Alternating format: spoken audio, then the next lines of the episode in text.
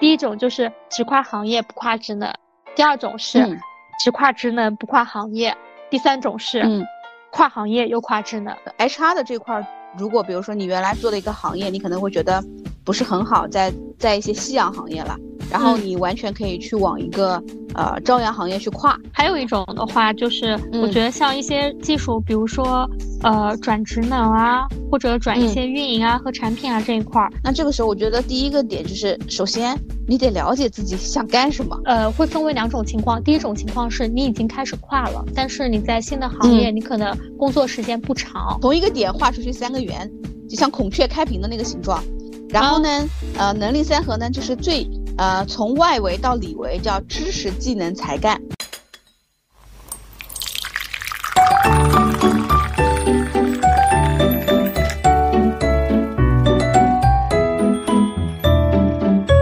Hello，大家早上好，我是今天喝了二零二三年第一杯太妃榛果拿铁小红杯的贝尔。Hello，大家早上好，我是今天打卡了 Miracle 咖啡的紫苏咖啡的 Sarah。欢迎来到喝杯拿铁，今日美式紫苏咖啡是什么咖啡？我就知道你停了好几秒才说今日美式，肯定脑子里面在想呢。对对对，我没你不知道就是那个 Miracle 那个咖啡吗？我好像不是那个林俊杰。不好意思，我还真不知道这个咖啡呢。呃，这咖啡最早就是呃，因为我今天中午不是接了个客户嘛。嗯。然后他不是从上海来找我的，就在后来就跟他约在我们公司对面的那个那个 shopping mall 吃饭，然后那个楼下正好就是那个 Miracle 咖啡。那个刚来的时候，嗯，我老公当时他们有次在那看项目，然后就在那喝过一杯了。哎呦，就是那个店当时刚开了没几天的时候，他就在那正好看项目，然后就在那喝了。当时我跟他发信息，我说买一杯送到我楼下来。然后后来他们我发给他看到的时候，可能都已经走了。然后我今天过去的时候，正好就买了一杯。它好像那个秋冬新款是呃雨花石什么云拿铁，还有一杯是什么呢？还有一杯是加了梨子酱的。但是那两杯都只能做热的，然后我就不想喝热的。然后我说冰的，你们家推荐什么？就是那个紫苏咖啡，嗯，就是是粉色色的，下面粉粉紫色的。明白。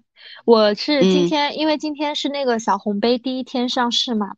当时我就在想，我说，因为其实往年一般都是十一月初，所以前几天我看我的微博，比如说那年今日，就是可能过去的几年那年今日都在喝小红杯，然后今天我就发现，我真的是从来没有过在二十九度的天气里面喝太妃榛果拿铁，天呐，我当时因为。对，因为今天我那个我在外地的同事还跟我讲说纠结要不要今天点，说今天太热了。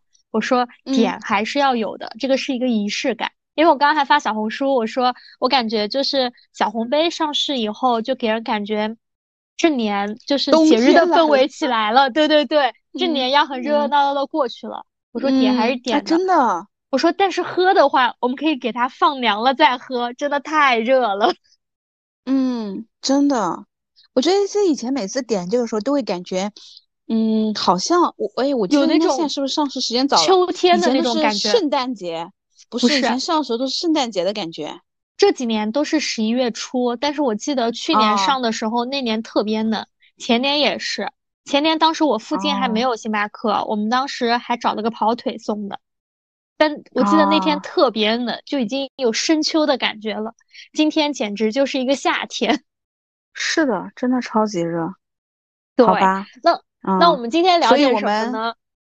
所以我们前面其实聊了聊跟我们的主题相，就是名字相关的咖啡，对吧？然后呃，今天我们聊的话题其实是来自于后台一个听众的一个提问，对吧？嗯嗯，然后贝尔就很敏感的捕捉到了这个话题。对，是因为其实我们本来对本周的这样一个话题的话，我们两个人也有一些自己的想法。但是当我们看到这个就是后台听众朋友的一个留言的时候，我们当时也想到，就是在之前我们也有想聊过这个话题，因为这个跟我们两人的经历会有一些相关，并且我们周围不管是朋友还是我们平时遇到的一些候选人，多多少少都会面临着这样子的一个问题。就是关于跨行跳槽的这样子的一个问题，嗯。啊对，然后我当时简单拆了一下题，就是我觉得跳槽大家都可以理解，然后跨行的话，其实我觉得在我们生活中的话，主要是两个方面，第一个是跨行业，第二个是跨职能。嗯，对，就是要么是改变你周遭的一个叫什么呢？嗯，行业环境，要么是改变你每天做的事儿，大概是这样子的一个情况。对，是的，是的，是的。然后呢，我们你说啊，然后就是。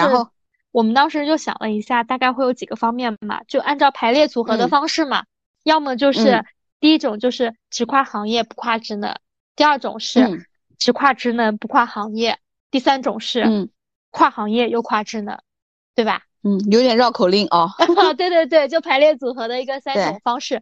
对，然后所以我们主要是想从这三种情况先跟大家聊一聊关于跨行跳槽的这样一个问题。嗯，对。那我们呃，就从第一个第一个分类开始，就是呃，你的职能不变，但是行业变了。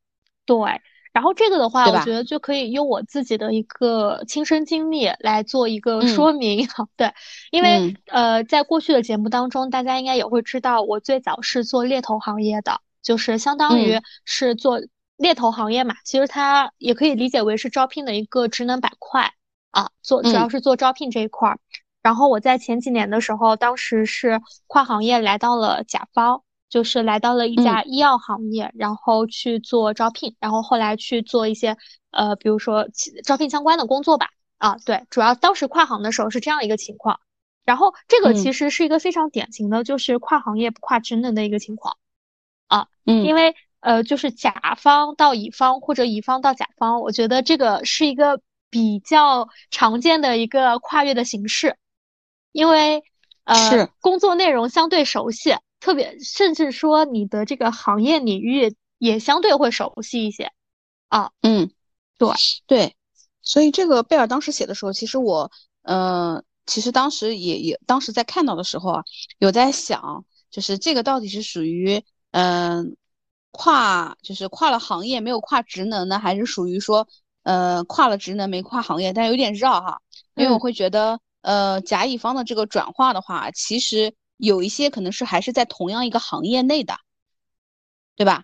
嗯嗯，因为你属于上下游嘛，或者你的客户嘛，跟你的这个，嗯，可能跟你的供应商这样的一个关系。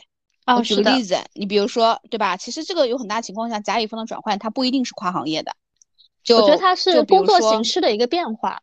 嗯，对。就反而我把这个东西理解，但是我后来我觉得从另外一个角度来看的话，其实也能够就是说归类到这个里面，因为本来你归到下一个也可以归的，就是因为同样都属于如果有些是前面如果都是在做招聘方向嘛，对吧？嗯，因为你的职能有可能没有发生变化，但是我会觉得，嗯，怎么说呢？行业变了这个事儿，就是可能是因为在呃猎头行业，或者是我们叫在归类为叫第三方服务业，对吧？咨询也好，律所也好，审计所也好，等等，它其实都是属于那种第三方的咨询行业。那猎头行业它本身的性质的原因，所以它还带有一些 sales 的性质，对吧？所以这个行业，然后再其实跨了一个行业，就是说，呃，在比如说你去甲方里面，那你其实就是一个 HR 的一个角色。嗯，是的，对吧？啊，所以其实我会觉得，呃，这个行业因为本身呃不一样了，所以说它会。呃，对于你的本身这个职位的任职要求，其实也会发生不一样。那可能我们这个属于行业的一个属性啊，它不是很有代表性。然后那我就举几个，就可能我们之前遇到的一些情况。因为我记得大概是在前几年，可能一七一八年，当时新能源汽车行业比较火的时候，其实呃，当时有很多传统车企的这样子的一些人员，他们当时出入，比如说新能源汽车行业。我觉得这个是一个非常典型的，就是，呃，跨了行业，但是没有跨职能。它这个行业的话呢，虽然说都属于汽车领域，但是它可能在风向上，包括说在它的一个定义上是不太一样的。嗯，啊，对。然后我觉得这个这个它其实会是一种，还有一种的话就是更典型一些，因为像比如说我们在做医药方面，那很多人他比如说他是学的是什么材料化学。甚至说什么材料金属啊这一块的，是啊，对，学这一块的。然后他们可能最早的话是做的一些医疗器械里面的一些材料，甚至说是它的一些配件的一些组合。但是呢，哎，它的一些实验方式，包括它的一些特性，可能说跟一些医药耗材啊或者医药药品是类似于相关的。那它可能会是从一个比如说材料的这样子的一个行业，去转到了一些医药或者医疗器械这样一个行业。嗯，就是他的一个知识是通用的，然后他做的一些事情的话，他的一些技能也是通用的。但是他这个技能，他可能说是应用在不同的这样子的一个领域。或者说不同的这样一个环境里面，对，啊对，所以我觉得这个是一个比较典型的，就是呃，就是跨行业和就是跨行业那个不跨职能的这样一个情况，就是自己都要被绕进去了，感觉 没有没有，刚刚看看眼花了，就是就是可能你你的一个呃怎么说呢，行业属性发生了变化，但你做的事儿没变，嗯。对，嗯对，所以就是我说的嘛，就是我们简单来说，就是你在转化工作的时候，你的职能没有发生变化，但是你换了一个行业，嗯，你这样说可能更加清晰，对吧？对，然后刚刚贝尔举了几个例子，嗯，我再跟大家分享几个案例，其实非常典型的这种非常好跨越的，其实都是一些职能岗。举个例子，比如说 HR，比如说财务，比如说法务之类的，对吧？因为这些职能岗的要求相对来说对于行业的属性也许并没有那么高。我举呃，HR 的这块儿，如果比如说你原来做的一个行业，你可能会觉得不是很好，在在一些夕阳行业了，然后你完全可以去往一个呃朝阳行业去跨，嗯，但是就是这个里面其实很多东西都是通用的，就是跨行业对于 HR 本身来说不会有那么大的一个障碍。但这个里面要注意的呢，其实是两个点，就是第一个，比如说你原来这个 HR，你原来在的公司的属性，哎，是一个集团性的。还是一个偏研发性质的，对吧？嗯，还是一个偏销售中心的。然后你跨到后面，它会有一定的要求，就会这个上面会有一定的要求。就比如说你原来如果只是负责一个贸易公司或者销售中心的这种 HR，然后你突然跨越到，哪怕你换个行业，但是你如果去了，虽然也是 HR，可能也是做 BP 啊或者招聘啊或者 overall 的 HR，但是如果对方可能是一个研发中心性质，那这两个就匹配度就不是很高了。对，是的，对吧？嗯啊，所以在这个里面行业不太会太，但是有一些在细分的公司的规模、公司的发展阶段，它会有一些差异。然后还有一些职能岗，像嗯，比如说像财务，那财务的话，它可能跨的话，是不是会要求就是呃，比如说你们公司，哎，这个原来你所在的行业，它整个结算的体系，对吧？它的成本和利润中心什么这些，和后面那个它的复杂程度是不是不一样？对，因为比如说。对吧？以前贝尔因为是专门有负责财务的岗位，我记得，比如说有些客户他是属于，嗯，比如说是制造业的，那他可能如果看一些，比如说零售行业的财务，他们可能匹配度就会低一点。对对对，对吧？就生产型的、研发型的，包括那种，他还是说生产型、研发型、销售型这几块儿，因为你关注的点不一样啊，对吧？嗯，所以这些其实职能岗我会觉得就是。嗯，它职能不变的情况下，它跨行业比较容易的。但是考虑到的其实就是双方企业的一个性质的问题了。嗯，对，是的。然后还有一类呢，也是比较有意思的，就是呃，职能不变，行业变的。嗯，它比如说偏销售的。然后还有一些，我给大家讲个非常有意思的是，前段时间啊，就是我们在在市场上看到的一些情况啊。嗯，比如说现在是不是新能源行业比较火，对吧？对对。比如说。嗯，我们当然新能源整个，我们再再细分一下，因为新能源又分成好几个板块，比如说我们可能讲的，有些人可能理解的是新能源汽车，有些人理解的是新能源电池，对，锂电，对吧？还有比如说储能这个方向，风电嘛，对吧？然后呢，以前是不是地产行业也很火？对，然后地产行业跟包括互联网这两年不是特别好，然后呢，地产行业呢，比如说做投资拓展的人。就是负责开店的，负责区域拓的人，他们现在就可以转到，比如说新能源行业去看一些电站的建设的地点。哦，这样子是吧？啊，嗯，就可以。他职能其实没变，因为他都是负责各个地方看，哎，这个地方的区域的情况啊，就是也是负责就是开电站嘛，啊，嗯，就是都属于开发这种性质。然后，但是它行业可以转化到一个很好的赛道。嗯，对，是的啊，这个是可能现在看到的比较新的一些。嗯，对，啊，所以就是关于第一种的话，更多的是一些偏一些通用性的一些职能岗位，对吧？它它可能会说去适合一些行业的一些转变。对，我会觉得对。刚刚其实两个部分，贝尔讲的那部分很多都是上下游的一个迁移，对吧？对，是的。啊，你就会发现行业这个地方它的职能其实相对来说还是比较好迁移的。就是一一个方面呢是呃，就上下游的这个迁移，另外一个方面就是我觉得通用型一些职能岗的一个迁移。嗯，对。那对，然后我觉得第二种情况的话就是不跨这个行业，但是嗯，跨职能，就是我我的行业没有变，但我做的事儿发生了一些变化。嗯，对我我觉得比较常见的一种就是一些技术类的岗位去管转一些职能类的岗位，比如说转运营、转产品、转销售、转 HR，嗯，对吧？嗯啊，甚至呃，甚至有一些可能他有一些财务背景，他可以去呃转财务或者呃是什么样的一个情况？对，比较早期的话是可以转的，因为。我其实对于很多企业而言，他们会比较喜欢这样子的一些有业务背景，然后去转做一些呃职能岗位的这样一个人，会觉得这类人更懂业务，更能去把这样一些职能岗位发挥发挥出最好的价值。嗯嗯，对，是的，就是呃这类型的那个转变的话，其实利用的是说你在这个行业里面的一个深耕。其实这个里面你会发现，它会发生在两个阶段。就是第一个阶段的话，是在你会发现很多管培生，他其实前面都会遭遇这样的情况，因为他会内部各个地方轮岗嘛。对，啊啊，发现了吗？对吧？嗯，他前面可能这个地方轮六个月，那个地方可能三个月，或者哪个地方根据项目情况来。那他其实他的行业，包括甚至甚至于可能公司都没有变过，但是他职能可能都轮过了。比如说他今天可能在 HR，明天可能在采购，后天在项目等等，对吧？然后再过段时间在销售。哎，它的职能其实可以进行不断的一个转变，那这个其实我会觉得是一个非常好的一个机会，对吧？你可以去接触到，或者你通过不同的一个职位的转化，然后各个部门不同的视角去来看整个公司的一个运营。然后还有一块儿就是，呃，你自己可能在职业发展的可能中后期，自己想要去换一换方向的，就刚刚贝尔讲的，包括你技术去转运营、转 HR、转销售，这里面。呃，我我遇到的有一些典型的，我们俩可以聊一下。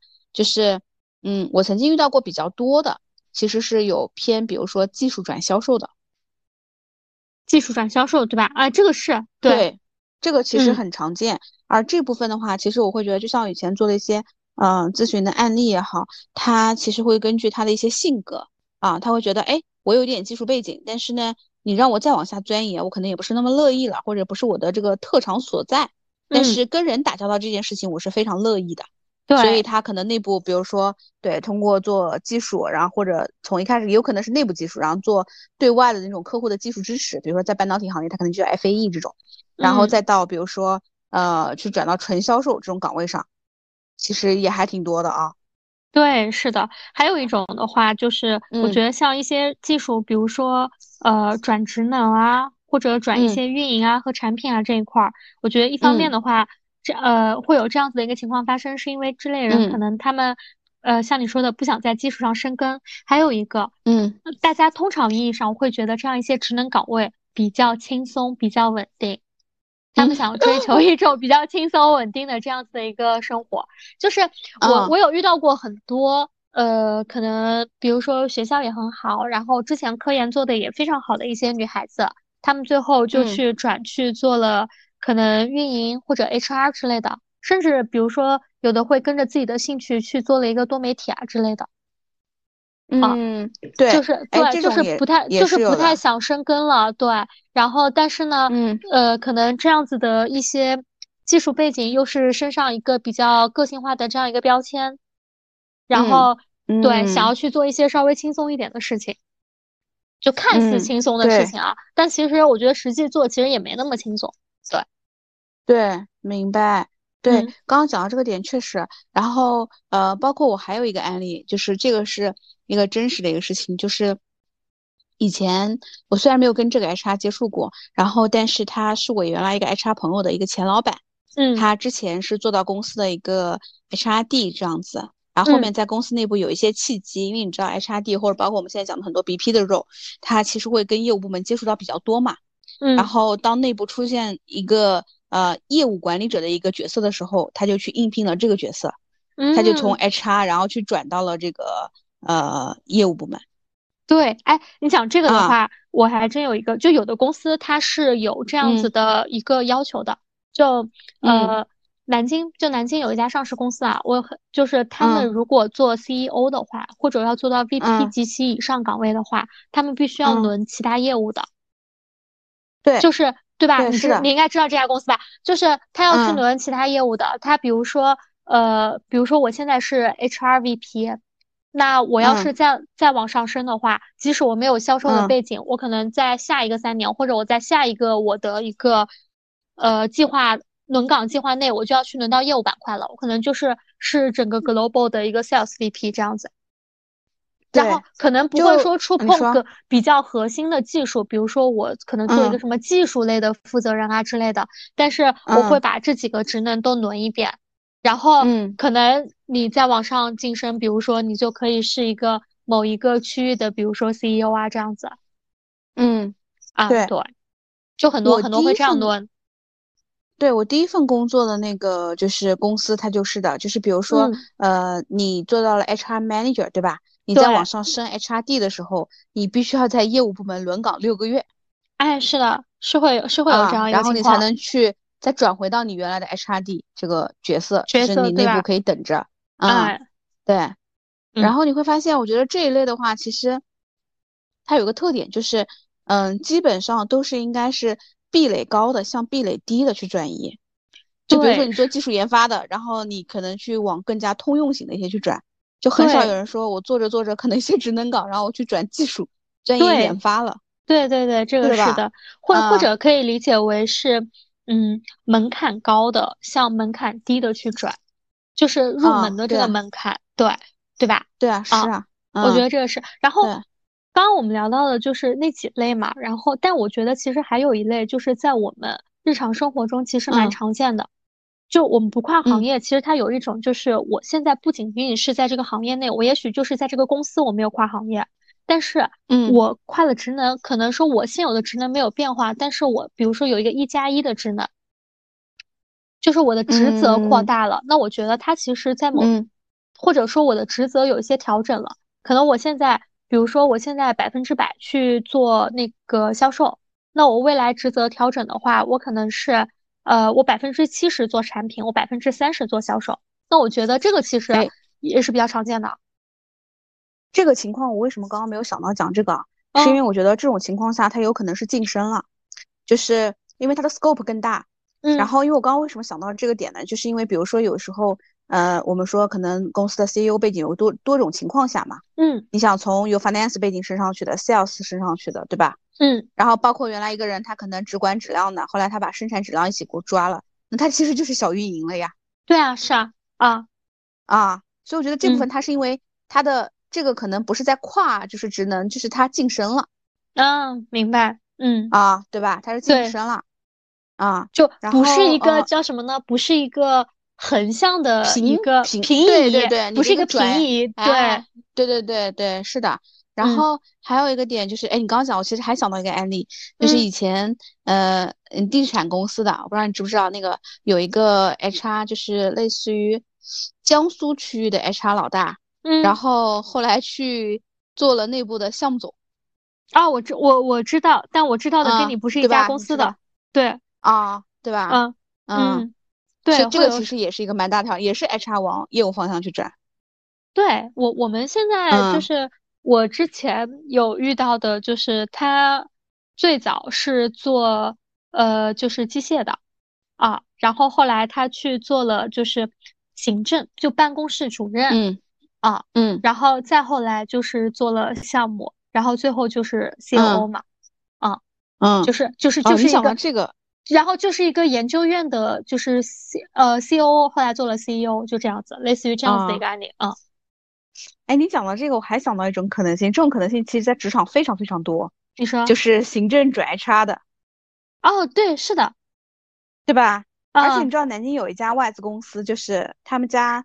嗯，之前啊，很多年前，他们的那个 HR 都是前台升上来的，你能想象吗？这个我 我我最近在我们另外一个子公司上面，就是也有遇到过这样一个情况，就是可能会面临面临一些业务拆分，你到最后你实在人手不够了，并且大家又要追求，比如说人效比啊或者什么的，就在今年这样一个环境下面，哎，然后你会发现，呃，他们比如说，呃，可能原来是做行政甚至前台，他对公司又比较熟悉，他在做一些招聘啊，或者说一些，比如说员工活动这一块啊，就真的很上手很快，并且他很有热情。我觉得做每一行热情很重要，然后你会觉得，哎，他们也很有兴趣。嗯，是的。所以你刚刚在讲的时候，我就想到了，哎，行政转 HR 这个还是蛮蛮经常的。嗯。然后，呃，刚刚我们讲的这个特点其实是就是壁垒高的向壁垒低的去转移嘛。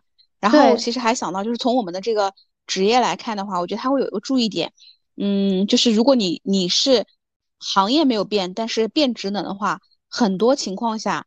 都是你要在内部先完成这个职能的转变，不然你去外部很难寻找到这个机会。就比如说啊，我要招一个销售，我肯定是希望他已经做过销售的，他有资源，他了解客户的，对吧？嗯。而我不会冒风险，是说你现在可能只做一个，呃，只做过技术，你对销售一无所知，凭借着说啊，我有热情啊，我我喜欢，那可能对方是不会接受的。但只有先在内部完成这样的一个职能的转化，你才有可能去未来往这个路上去发展。对，这点非常正确。刚才其实我们讲了很多，就是是一些通用型的职能。那我其实可以讲一个技术类型的，呃，你就拿一个，比如说拿研发来举例，就是它研发会有很多，一般研发会前端研发，然后后端就是工艺嘛，对吧？最后再到生产嘛，正常的都是这样子的一个产业链，对不对？那其实会有很多做研发的人，他想要去做一下公益，积攒一下，比如说公益的一个经验。那理论上来说，其实从研发到工艺，它的变壁垒是降低了的。但是，嗯，呃工艺这块的话，它可能更需要的是它的一些项目经验。如果你在内部没有完成相应的这样子的一些转变的话，其实你到外部的话，即使你的研发背景再漂亮，很多公司也不一定会能够让你去上来去接触公益这一块的。嗯，啊，对，是的，对，是的，就是这样。所以就是在外部，其实这种跨职能还是有点难的。对，就哪怕你背景背景很漂亮，然后你可能啊，你比如说现在面的这个岗位，对现在的你来说是一个低配，然后从你现在而言，你只是想扩充一下你的职能，更熟悉一下业务这一块儿。但作为比如说用人方的话，招聘方的话，他也会顾虑说，哎，这是不是呃你的一个优选，或者说你适不适合我们现在这样一个岗位？是的，是的，对。哎，不过你讲到这个点，我又突然想到很有意思的案例，可以跟大家分享一下。就是你知道吗？就是我们呃猎头在给客户招人的时候，其实有的时候我们要发挥自己的想象力。就是当客户原有的一些要求，呃，在市场上按照他那个职能找，就是不太可能找到能够达到他要求的人，我们也会让他就是去转化一下方向看。嗯，就是以前比如说给客户招过像 SQE 这样的岗位，就是供应商质量的。但是呢，因为客户对于供应商质量，他只需要就是。质量质量嘛，他只需要检查出来供应商哪里的质量不符合就可以了，对吧？嗯，就是哪怕有一些小的整改意见，他大概可以输入给到他就可以了，不需要说你那么精深。但是呃，我们那几个客户呢，其实呃，就包括 Apple 当年招 SQE 的时候也是一样，就他们会对于呃 SQE 的这个专业技能、工艺方面的一些技能要求非常高，你知道吧？就是很多市面上的 SQA，就是我只能检查出你哪哪里错。或者我大概知道你怎么改，但是再往深层次的，我可能没办法那么系统的给你讲那么清晰，或者在一些参数上啊，所以当时我其实给客户的建议是说，后来我也是通过转换这个方向给客户找到人的，后来也 copy 了好几次，就是我可以帮他看那个工艺的工艺工程师，但是这个人他性格可能会比较外向一点，善于沟通的，那这样的话，他其实对于候选而言。他自己，比如说本身内呃本本身比较外向，他也想从公益方向转到去跟人打交道的这个工作。那同时，因为他是工艺工程师，工艺工程师嘛，process engineer，所以他对于工艺的各个就是参数，包括呃在整个工艺流程当中常见的一些缺陷啊，以及治理的办法，他都非常清晰。嗯，所以这个其实也是一个转化。对，哎，你刚刚讲这个，我也想到一个比较真实的案例，这个是我前两个月刚刚发生的。就当时我们想找一个项目管理的人。我们之前项目管理的一个人物画像的话，是希望这个人学过医药加管理学背景，嗯啊，然后他是要在医药内部的企业待过，就是现在很多项目管理其实会是一些第三方公司 CRO，对吧？一些乙方公司大家会有比较常见的一些项目管理，但我们想要的是内部的一个项目管理。啊，那这个其实呃跟行业相关以及有这种综合背景的其实挺少的，并且可能业务部门会像要一个年轻有潜力 young potential，对吧？然后英文什么的有点要求，总是总是那么的天真。对，但是预算又有限，然后 要求又很高，然后所以当时就是我们找了好久，就是都没有一些合适的。然后后来我们找了一个人，这个人其实他是我自己后来看上的。就是呃，是因为我们当时梳理的一个核心，就是我可能需要他对他的一个内部流程，特别是我研发项目的流程是了解的，就他能够跟我们的研发同事对上话。其实，然后其次能够了解我们每一个项目节点啊，然后第三个的话就是能够完成一些项目类的一些文件的一些撰写和跟踪的这样一个工作，对吧？嗯。然后后来我们找找了一个什么样的人呢？我找了一个医药企业去做政府项目申报的一个人。哦，啊，明白。就正好这个人他的专业他是药物经济学，还有药事管理这些，就是会有一些这种复合背景。其次他又做了一两年的就是这种政府项目申报，那其实也跟研发打交道。对，并且他知道这个文件怎么写。它有非，因为交给比如说这种这样子的一个申报的一个逻辑的话，它的 SOP 是呃非常明确的，格式什么的都是不能改的，所以他在这一块是接受过一些 training 的啊。那但是呢，其实对于一些年轻的一些呃，就是刚毕业不久的这样子的一些人员来说的话，做这个工作稍微有一点枯燥，因为其实做这类型的工作，它是需要你有一段时间积累人脉的。它这个其实是靠资源、靠人脉的这样一个工作，所以很多人他不一不一定会能够在这个领域就是能坚持很久。对，对。然后这个时候，我们这个机会可能对他而言也是一个比较好的一个机会。那他对我们而言的话，也会是说另外一种选择。那这样子的话，就是会是一拍即合。对，所以这个其实就是个人的这个下一步职业规划。跟企业想要的这个人过来所产生的价值正好匹配上了。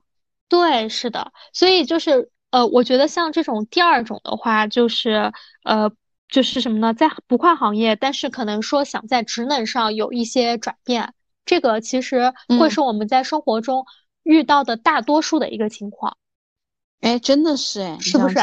对，或者是我们遇到大多数的一个情况。比如说，还有一个例子，就是我上次上一期节目中讲的，我那个对着什么医疗器械 list 找工作的同学，他本周又有了一些新的想法啊！真的感觉你这个是个 跟听众更新的连续剧。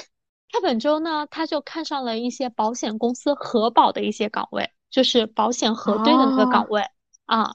因为他自己本身也是相关背景出身，然后呢也会比较善于打交道，然后但是呢他不太想去做一些偏 sales 的这样子的一个职能了，会比较累嘛，又想又想 balance 一下家庭，那后来选了一下，就觉得其实这个方面也会比较合适，因为呃其实，在保险公司每一个岗位，它多多少少会兼具一些 sales 的属性。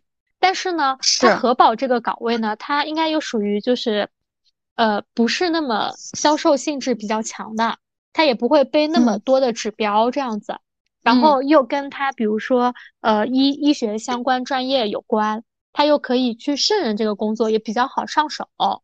啊，又能满足他自己的一个比如说 现在想要 balance 家庭的这样一个想法。啊，所以嗯，我觉得这个也会是一种选择。所以当时哎，刚刚他发现。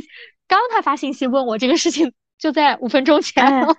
对，嗯，然后我就突然想到，哎，这也是这样一个情况。对，哎，是的，刚刚贝尔一说，我感觉又来了灵感，就是会觉得确实是，就是我们好像大多数人啊，在职业上就是想寻求一些突破，就是不想说通过啊跳槽换一个公司，呃，去解决的时候，很多人你会发现会遇到一些职业生涯的一些瓶颈或者困惑期，往往就是他会觉得这个工作我不喜欢了，对吧？这个工作我好像做的没意思了，没兴趣了啊。对，其实真的真的好像就是正常人当中最常见的一种。那这个时候我觉得也会有一些转行的建议。就首先，当你想要去转行，我们讲转行可能就是换一个职能啊。嗯。哎，我不想干销售了，我不想干人事了，对吧？嗯。啊，我不想干技术了，等等都有可能。那这个时候我觉得第一个点就是，首先你得了解自己想干什么。对，是的。啊，我觉得这个其实是可以通过做一些简单的一些测评，然后了解自己的呃性格特点，了解自己的一个能力擅长之处等等，嗯，然后去看一看自己想去呃想去做什么。然后第二个呢，就是根据你看到的这个自己的一些特点吧，就是性格上的、能力上的、兴趣上的，包括你的一些资源啊等等，哎，去找一找排列组合，可能是有哪些可能性的。对啊，我找出来，可能哎这三个可能适合我干。哎，我会发现现在可能疗愈师这个职业适合我干，嗯，可能是说，哎，我在家当博主适合我干，嗯，对吧？就是，嗯，对，当然这个行业可能变了，但是就这一类型的特点。然后呢，我会觉得就是，呃，哎，我发现我现在讲的这个点好像也适用于下一个情况，不管了，先说了。然后我觉得，呃，第二个点就是你发，哎，去去通过，就是你刚刚刚讲，就是通过各种测评找出来一些东西，去排列组合找到可能性。然后我觉得第三个点就是。嗯，你找到这种可能性之后，多去找行业里面的人，就我们之前叫叫做职业访谈。嗯啊，就比如说，哎，我要在一家医药公司做 HR 了，哎，那我身边有谁呢？有贝尔，我就问问他，哎，你正常的一天的工作是什么样子的呀？你的一些 routine 对吧？哎，你在这个工作当中，你觉得你当时为什么会选择这个行业呀？然后你进来之后，你觉得你平常工作中，呃，最难的、最有挑战的、让你最有压力的事情是什么呀？对吧？嗯然后最有成就感的事情，做完这些访谈，你再跟自己再对照一下，你就会感受一下，就是说自己适不适合。对，是的，啊，对吧？对，那我们聊第三个话题。对，对对来聊第三个话题。第三个话题就是双跨了，就是专业和职业都跨了。对，这个的话，是的，就就就要就要说一下 Sarah 的第一次跳槽了，非常标准的 双跨啊。哎，真的是，嗯，真的是，就是。因为我第一份工作其实是在零售行业做一个商业的工作，对吧？是我离开这个行业的时候，然后跨到了猎头行业做猎头，对吧？行业不一样了，然后那个职能其实也不一样了，而且，嗯，从一个带团队的，然后到一个我们叫呃个人贡献者，对吧？嗯嗯，对，所以这个其实有蛮大的一个差异的，而且零售行业人非常多的，然后猎头行业我们原来在的公司人也不多的。对，就是可能原来一个公司到猎头行业，一个公司的人可能就跟我管的一个部门的人差不多。嗯，然后这个真的是双跨。然后我当时的想法就是，嗯，我就是按照我前面刚刚说的几个呃三步走，我可能走的第一个就是我想干什么，我适合干什么，我能干什么。呃，会觉得哎，猎头这个行业突然进入到我的眼睛的时候，其实就是因为之前有人给我打过电话猎头，然后会觉得啊这个工作我可以去做。然后第二个点就是说。嗯，那我如果去做这个事情的话，我我能够就是他们跟我原来的工作当中，他有什么样的一个价值迁移呢？哎，我会觉得他同样可能需要用到沟通，然后他同样同样运用到就是你对于问题的这个分析能力，然后你去呃去解决一些问题，需要你的逻辑啊、你的影响力啊、你的沟通谈判啊等等。然后我觉得哎，那需要具备这个东西，我好像也可以迁移过来，就能力的迁移。然后第三个点就是哎，那我去看看这个访谈。呃，找人聊也好，不过当时我说过嘛，就以前节目中都分享过，我是通过看书，然后看一看猎头行业的这个压力也好，它的一些最后能够做得好的样子，是不是我想要的？嗯啊，所以这样来来看下来的。对，呃，所以对我我是有一些方法论的，所以我觉得才去做这样的跨越的。对，那其实我们生活中也有很多双跨的这样一个案例，对吧？嗯，我我举一个例子，就是我之前哎是。什么时候听说的？前几年吗？他们跟我讲说，做得好的 HR 做到了尽头，都去卖保险了。哎，你说是不是？哎，我跟你说，很多人都这么说。然后你还有一句，你忘了吗？地产行业前几年流行的，就是嗯，地产的尽头是送外卖。对的啊，这个我还真，这个还我还真不知道。但是我真的是，就是，我确实看到我朋友圈有几个做的很好的 HRD，他们都去买保险了，并且做的非常好。哎，我那个就是现在苏州的那家外资公司，呃，那个保险，他现在就是那个就是那这个男的，他是以前一家外资猎头公司的整个某一个区域的总监了。嗯。然后他就做保险了，然后也做的非常好。对，特别特别好的那种。对，所以我当时想到那个双跨的话，我第一反应就是这个。哦，哎，我刚刚在讲自己案例的时候，我还突然想到一个特别奇特的案例，是我很多年前可能十年前了，在上一个就是生涯职业生涯规划课的时候，老师有聊到的一个案例，我印象特别深刻。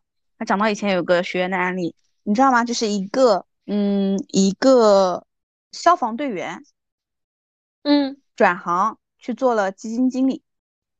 哦，那真的是很大的跨越呢。对，然后我们就是通过这个案例，然后来分析在职业生涯转换赛道的时候，你的能力迁移点。哇，一开始听到这个的时候，我们都觉得特别不可思议。后来你就会发现，哎，在分析的时候，你看啊，呃，消防队员跟基金经理，他们很多时候，他们需要你在一些高压的环境下快速做出判断。天呐，这个真的是想不到，嗯啊。然后，哎，然后你讲到这个点的时候，我我必须得算了，待会儿我们讲完的时候，我再来再来总结一下啊，就是这个这个点，你看是不是这个可以迁移一下？嗯，然后呢，然后那个，嗯，还有还有几个案例是今天贝尔讲到这个点的时候，我就突然想到了，就是我每天在看简历的时候看到的，包括呃这两天在帮我们同事聊的一个，就是在医疗行业，这个人可能已经做到了一家公司的整个 sales 的老大。嗯，啊，然后他前期嗯是干嘛呢？第一份工作是他是学护理学的，所以他第一份工作是在血液科做护士啊，然后他就开始可能做了一年多，然后转换到就是做什么血透析仪器的那个某一个厂家去做客户专员啊，那然后做了一年多，然后再转化的，对，你看就是护士，然后转行去做了医疗行业的 sales，相当于对吧？对，这个这个其实很常见，因为我跟我们销售团队聊过，他们很喜欢这种背景的人，对吧？所以你看，你看，所以这个是不是也是跨专业、跨职能的？对对对，是的，就跨行业、跨职能，对吧？对你这个还有点相关，我来举一个我之前三十岁的梦想，但是眼看着它快实现不了了，就是 什么梦想？我觉得很多女生啊，就现代可能在都市的很多女生，她们会有一个梦想，要开一家自己的美容院。哦，不都是开花店跟咖啡馆吗？啊，这对啊，就是那个早几年是这样子的，现几年大家想要开美容院，就是美学这样子。我觉得很多人会会想要去做这个。都想开茶馆啊啊！现在那是那随着年纪大了，大家都想开茶馆了嘛？对，就是可能啊，就是这个其实也跨了嘛。我们就抛开抛开不说，大家都是从一个比如说打工人的一个身份，去到了一个开店，并且开这个店呢，它不是一个专业性质的一个店，它更多的是一种，比如说，嗯，比如说满满足自己某一种情怀或者某一种需求的这样子的一个店，对吧？其实我觉得这个也是一个跨越，因为其实周围现在很多人大家都说，哎呀，干的不好，那算了吧，我要不自己开个店吧。要不自己干吧，对吧？对我觉得大家多数人会有这种想法。嗯，对，哦，哎，你讲到这个点，我插一个跟这个没什么关系，但是很有意思的一个点，你知道吗？就是在呃我第一份工作的时候，可能也毕业就一两年，当时跟我们同一个部门的同事，然后当时干过这样一件事情，就是南京原来不是有个淘淘巷，你知道吗？我知道，进货。然后淘淘巷里面有有有一种不是进货，他们原来有一些店里面，他把它搞成格子铺的形式。哎，我知道。然后我们租了其中一个格子。然后来卖饰品，赚到钱然后你不需要那个，嗯，当然当然赚到了。然后是嗯，是我同事解决了货源的问题。然后我们只要过去把陈列做一下，因为不需要你人看在那儿，因为每个人只是租了一个格子小铺啊。然后当时我们还在西祠的那个 BBS 上，然后去发广告帖啊啊！我突然想到还蛮有意思的哦，你讲开店，原来我也有过开店的经历，我都忘了。哎呀，你们家毕竟做生意的嘛，从小耳濡目染。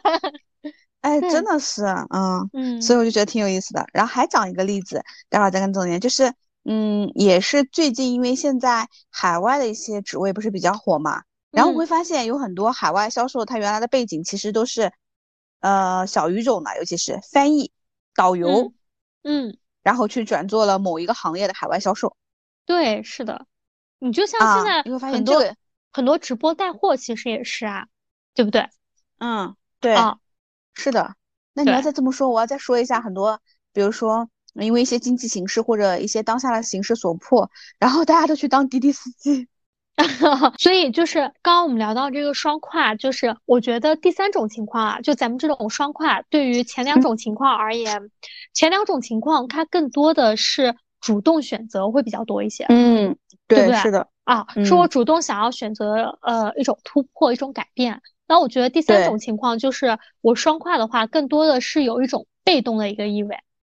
啊，对，是比例上来说应该是。对对对，就大多数的会是一种被动的这样子的一个情况会比较多。所以说第三种情况的话，就是这种跨度也会比较大，然后就会给人感觉很有趣，然后整个跨越可能看似不太相干，但是就像你刚刚说的，哎，我慢慢琢磨，哎，它也有一些共同的一个迁移点。对对，是的。因为，因为其实对，就像刚刚贝尔所说，我觉得第一、第二点就主动选择的多，被动呢会少一些，也有被动的，比如说公司就是让你转岗了，对吧？嗯嗯啊会有。然后第三种确实是就是被动的多，主动的少。因为你想一下，这种双跨其实风险还是挺大的。是的。然后，但是你能够去主动选择的，基本上都是考虑清楚的嘛，这种比例会比较小。很多时候它就是被动的，比如说因为行业不好啦，对吧？是的。嗯。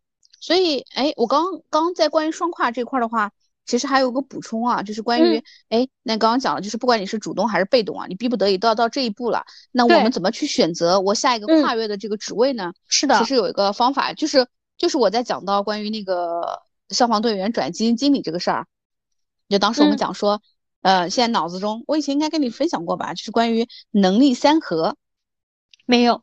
不记得了，就是你 脑子里面，你脑子里面想象一个一个点的三个同心圆，就是从一个点画出去三个圆，就像孔雀开屏的那个形状。然后呢，呃，能力三合呢，就是最呃从外围到里围叫知识、技能、才干。嗯，就是在跨越行业的时候，你你想一下，呃，你的最内核的是才干，然后外面是呃技能啊，然后最后面的是知识，就是你会发现才干跟技能它都是可以迁移的，但是知识其实不能迁移，你只要补一下就可以了。所以刚刚为什么说呃消防员转那个基金经理的，因为他的才干他都具有冷静的特质啊，他的技能可能都能够在那种情况下能够做出快速的反应，他只需要补一些基金基金的知识就可以了。你再比如说刚刚我在举我自己第一份跨行的这个时候也是一样的。那你想一下，我们呃，我原来做的工作跟猎头的工作当中，呃，它都需要我有很好的一个沟通和分析能力，对吧？那我有这样的，比如说亲和力啊，那亲和力肯定是我的一个才干。才干是什么呢？就是你的天赋啊，我天生可能会给人哎亲和力，人家可能善于啊去听我说话，对吧？嗯，所以这个知识跟才干其实这一环，如果你能扣住的话，那对于比如说我到猎头行业，我只要补一些知识就可以了呀。所以大家就是。啊，在这种双跨的情况下，就可以通过呃这个能力三合的这样一个模型，然后去看一看，哎，比如说，哎，我贝尔，你看贝尔其实可以做的工作就很多，对吧？哎，我擅长跟人沟通，比如说，哎，我的才干其实还有对新事物的这种探索，对吧？嗯，那其实很多新鲜的你都可以做，只要补一补相关的知识就可以了。嗯。是的，你给我打开了新思路，说不定周一就跟我老板讲我要双跨了。对啊，因为你刚刚我在讲，哎，贝尔可以干什么？有有可能你有没有想过，哎，你可以做一些小的，比如说啊，拍摄一些 vlog 的一些博主，或者是可能摄影师，因为点子很多呀，对吧？嗯。或者是一些社群的运营等等，所以就会发现太多了。对，是的，是的。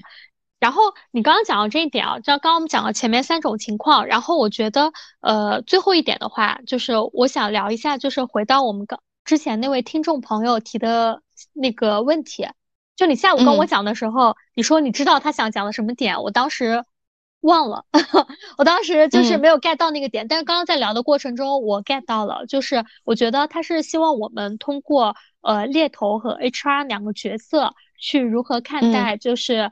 跨行跳槽的这样子的一些候选人，对吧？嗯，他应该是这样子的一个想法啊。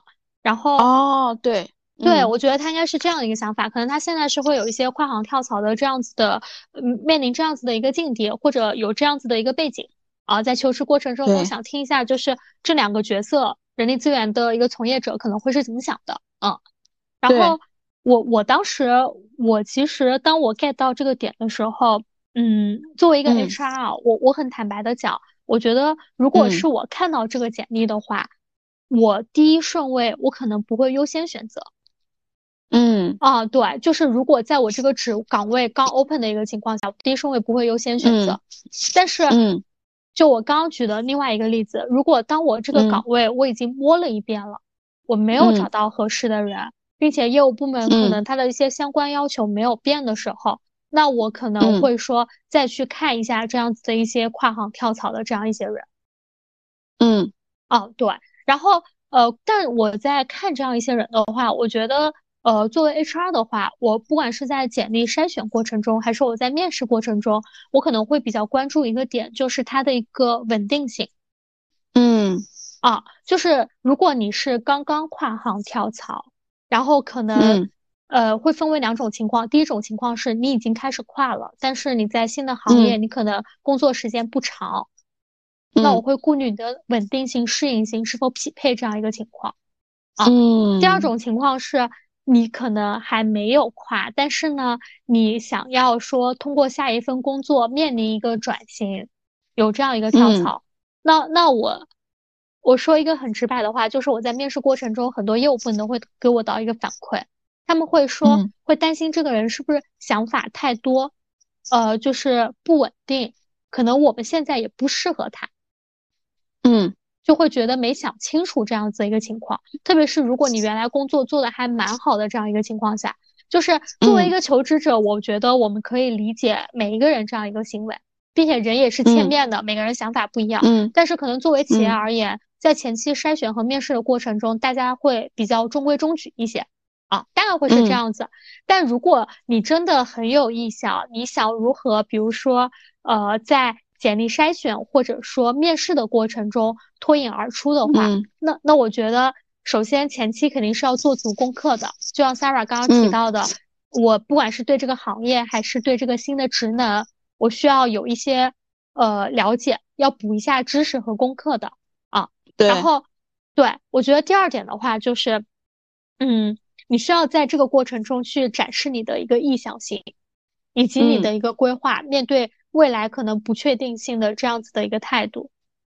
嗯，因为其实，呃，光从光从比如说大家可能一面之缘或者简单的一些沟通而言的话，其实我觉得很多人，呃，就是从企业方而言，对不确不确定性这一块的顾虑是占比较大的。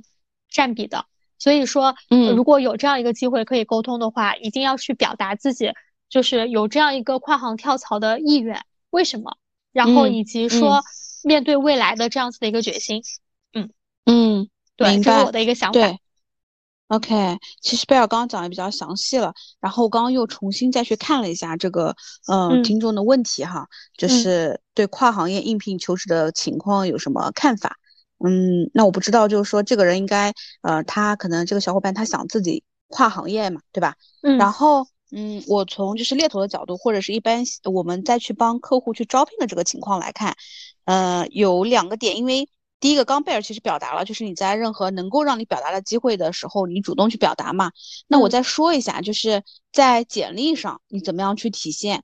因为在很多时候你去投递简历的时候，可能还没有给你机会开口，对吧？对。但是。呃，首先啊，首先你自己得明白，就像刚才说，你得你得去找到一些你想要去跨的这个行业，跟你现在行业的这个共通性，就是嗯，或者说就是其实讲白了，一个简历上你要体现两个点：第一，我为什么想要跨行；第二，你在自自我评价或者各个部分你要写一下，就是说呃，我为什么可以跨行？嗯，这个是非常重要的，就是你怎么样在文本工作上去说服别人，就比如说。嗯，我你可以在这个这几个地方体现。就首先，你肯定得知道你将要去跨行过去的这个职位，他所需要的核心技能是什么？是的，因为你只有知道他想要的是什么，你才能一下子抓住对方的这个眼球。然后你肯定知道，你可你可以在评价当中写。比如说啊，我虽然现在在我在哪个哪个行业可能有多少年的一个经历啊，然后我现在希望加入这个行业，是因为我认为这个行业什么什么的，我能够充分发挥的自己什么什么的作用，对吧？然后同时我在这方面有哪些哪些的资源，甚至于我在就是原来的行业之外，我还对于这个行业里面我做了哪些哪些的尝试，嗯啊，我觉得这些其实都是要写的，如果有这样的案例的话。然后第二个就是在你实际的那个每一段后面工作呃经历的这个部分。嗯，然后他就是工作经历的部分，在一些核心的工作职责上，如果是跟你这个行业有一些相关性的，你还是尽可能要写上的。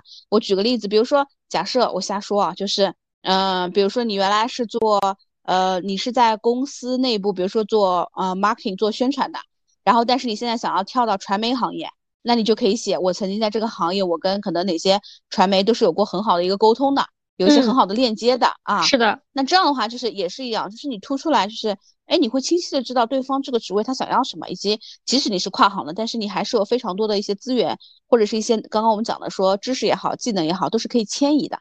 嗯，是的啊，对，就是这个上面我觉得要有一些体现。然后我对于跨行这个事儿，嗯，我我我反而会觉得，如果你过去在一个行业太稳定的话，呃，我会有点顾虑的。就是如果你可能过去我有看到过你过去有过成功转行的经验，哎，我会可能觉得你未来再去跨行的这个成功率可能会更高，因为我觉得你会有很好的适应性。就像我们现在经常看到一类候选人简历，我相信贝尔应该也知道。就是比如说，这个候选人他可能过去呃十年，或者甚至于可能七八年都在一个公司待着，然后呢，他到下一段经历，他会有这么一两年，他会很跳的，就一两年他就会出来再换了，这个就是一个适应性的问题。是的，是的，对吧？嗯，尤其是我们早些年说看到很多像外企跳民企的，对，嗯，对吧？所以这个是关于我觉得跨行的时候，自己如果在没有办法，就是呃，在表达到你可能前期都是投递简历嘛。然后去去是上面简历上可以写的。然后我觉得第二个就是第二可能我不知道是不是能够适用于就是我们这个小伙伴提的问题。第二其实就如果想要跨行，你要想去通过，还有一种成功率比较高的话，真的是通过转推荐啊，因为这个有内部人可以可以背书，对。然后因为有内部人可以背书嘛，所以从企业的用人角度来说，他可能会觉得就是风险可以降低一些。对，或者说有的时候啊，因为像比如说我们行业或者很多行业会有一些展会之类的，你可以直接接触到，比如说这个岗位的一些业务部门，嗯啊啊，就直接沟通，就是跳过简历筛选这个环节。对，哎，你讲到这，我想到第三个点，其实我会觉得就是在你要准备跨行的时候，我相信不是说一个月之内就完成跨行的，对吧？你可以给自己三到六个月时间做一些准备。那在这个中间，你可以尽可能的利用一些业余时间去做一些跟这个相关的一些实习也好，实践也好。啊，就比如说我们经常说的，你想要去开个咖啡馆，那你要不要兼职去哪些咖啡店做个咖啡师，感受一下？对对对，是的，看能不能受得了这样子的一个，比如说工作节奏。对啊，对。哎，你讲到，然后那我还想到第四个点，就是 我不知道有些人他他可能会存在于，就是比如说他跨行的时候有没有那个行业所需要的证书，你发现了吗？对吧？啊，所以这个你也是可以提前为这个去做一些准备的。对，是的。哦，然后你讲到这个，那那我就顺着这个讲，我再讲一个第五个点吧，特别客观的一个情况，就是我觉得呃，这个其实就是刚才我们一直在在强调，我们要明确我们想要什么。对吧？嗯，我觉得我们还要明确我们不想要什么。我举一个很简单的例子，你比如说我那个在上海的朋友，就咱们今天讲说他适不适合你客户公司那个岗位的，对吧？嗯，对啊啊，就是你比如说，你比如说他他就是适合，比如说我在 CBD 我去 social 之类的，那你是不是你想要去找一个，比如说做一个安稳的甲方 HR，你适不适合去工厂？嗯，去一些生产型的企业。那这个一个工作氛围的话，你能不能接受，对吧？可能你你原来你是呃，比如说面对一些什么样的沟通人群，然后接下来你是面对一个什么样的沟通人群？那可能原来你在大外资，你是一个整个流程体系都很自动化的这样子的一个办公环境，那可能嗯，你想要转型的这家公司，你要做这个工作，你所有的报表都是手工报表，嗯啊，就类似于像这样子的工作，你你能不能接受嘛？我觉得要明确自己不想要什么，对吧？能不能不适应这样一个情况？嗯，哦，对对对，是的。你看，我们越想，后来就越多了，对吧？对对对，展开了，对，嗯，对，好的。反正那呃，我们非常感谢这个听众给我们提到的这个问题，也给了我们这期的一个灵感。嗯，是的。那也欢迎，就是如果小伙伴们有一些其他的问题或者想要了解的地方，欢迎在呃小红书或者说评论区给我们留言。当然也可以给我们的邮箱发递投稿，然后备注“听众来信”就可以啦。那我们也会在未来的节目当中去抽取相关的一些话题，跟大家进行更深入的一个交流。好的，那今天的节目就到这里啦，谢谢大家，咱们下周再见。谢谢，拜拜，拜拜。